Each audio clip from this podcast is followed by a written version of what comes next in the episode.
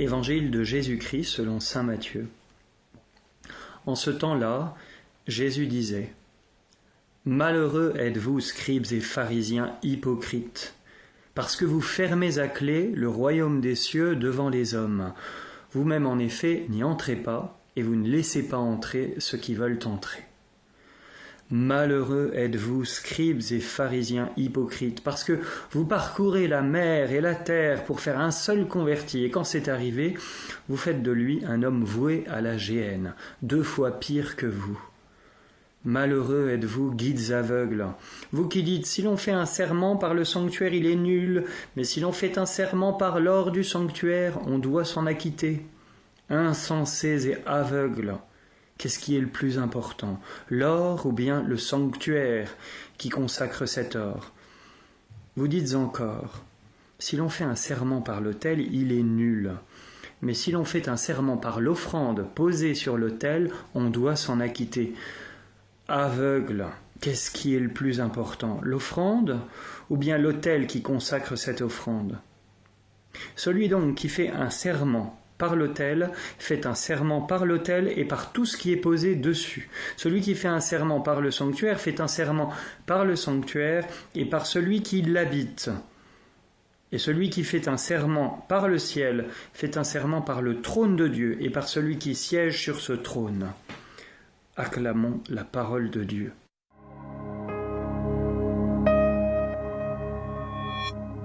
La vie n'est pas un jeu. Mes actes, mes actions ont des conséquences.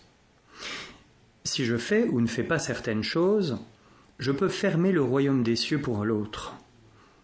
Et cet enjeu est particulièrement important vis-à-vis des plus petits, des plus pauvres, des plus humbles, des plus faibles. C'est la clé du discernement pour Paul dans son épître aux Corinthiens. Tu as la science, nous dit-il en substance, mais prends garde à ce que ta science ne fasse tomber le plus faible.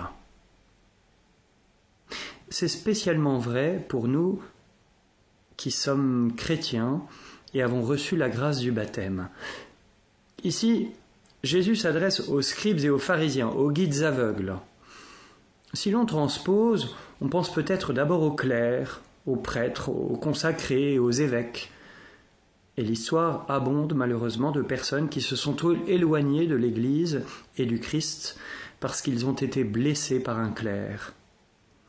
Mais rappelons-nous aussi que cette parole s'adresse à nous tous qui avons été baptisés prêtres, prophètes et rois. Autrement dit, chacun de nous, par son baptême, devient prêtre au sens où il devient un médiateur entre les hommes, entre nos prochains et Dieu. Chaque baptisé, par toute sa vie, va en quelque sorte parler au nom de Dieu, tel un prophète. Chaque baptisé est appelé à guider les autres vers Dieu. Si je vois un baptisé se comporter n'importe comment, alors je me dis, cette religion est fausse, le Christ n'existe pas, sinon ce chrétien se comporterait autrement. Il ne faut pas oublier que notre baptême n'est pas simplement un cadeau, il n'est pas seulement une consolation personnelle, c'est aussi une convocation du Christ pour agir et témoigner en son nom. Le Christ ne donne pas les clés simplement à Saint Pierre, mais à toute l'Église et un peu à chacun d'entre nous.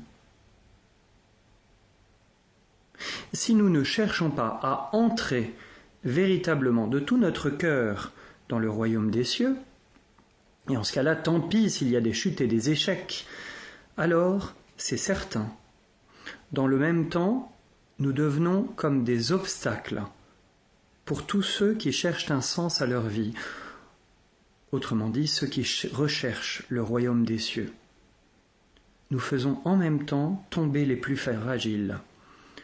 Notre tiédeur, notre mondanité, les fait sombrer dans la tiédeur et la mondanité. Allons, en route, c'est aujourd'hui que nous pouvons entrer dans le royaume des cieux et ce faisant en ouvrir l'accès à nos prochains.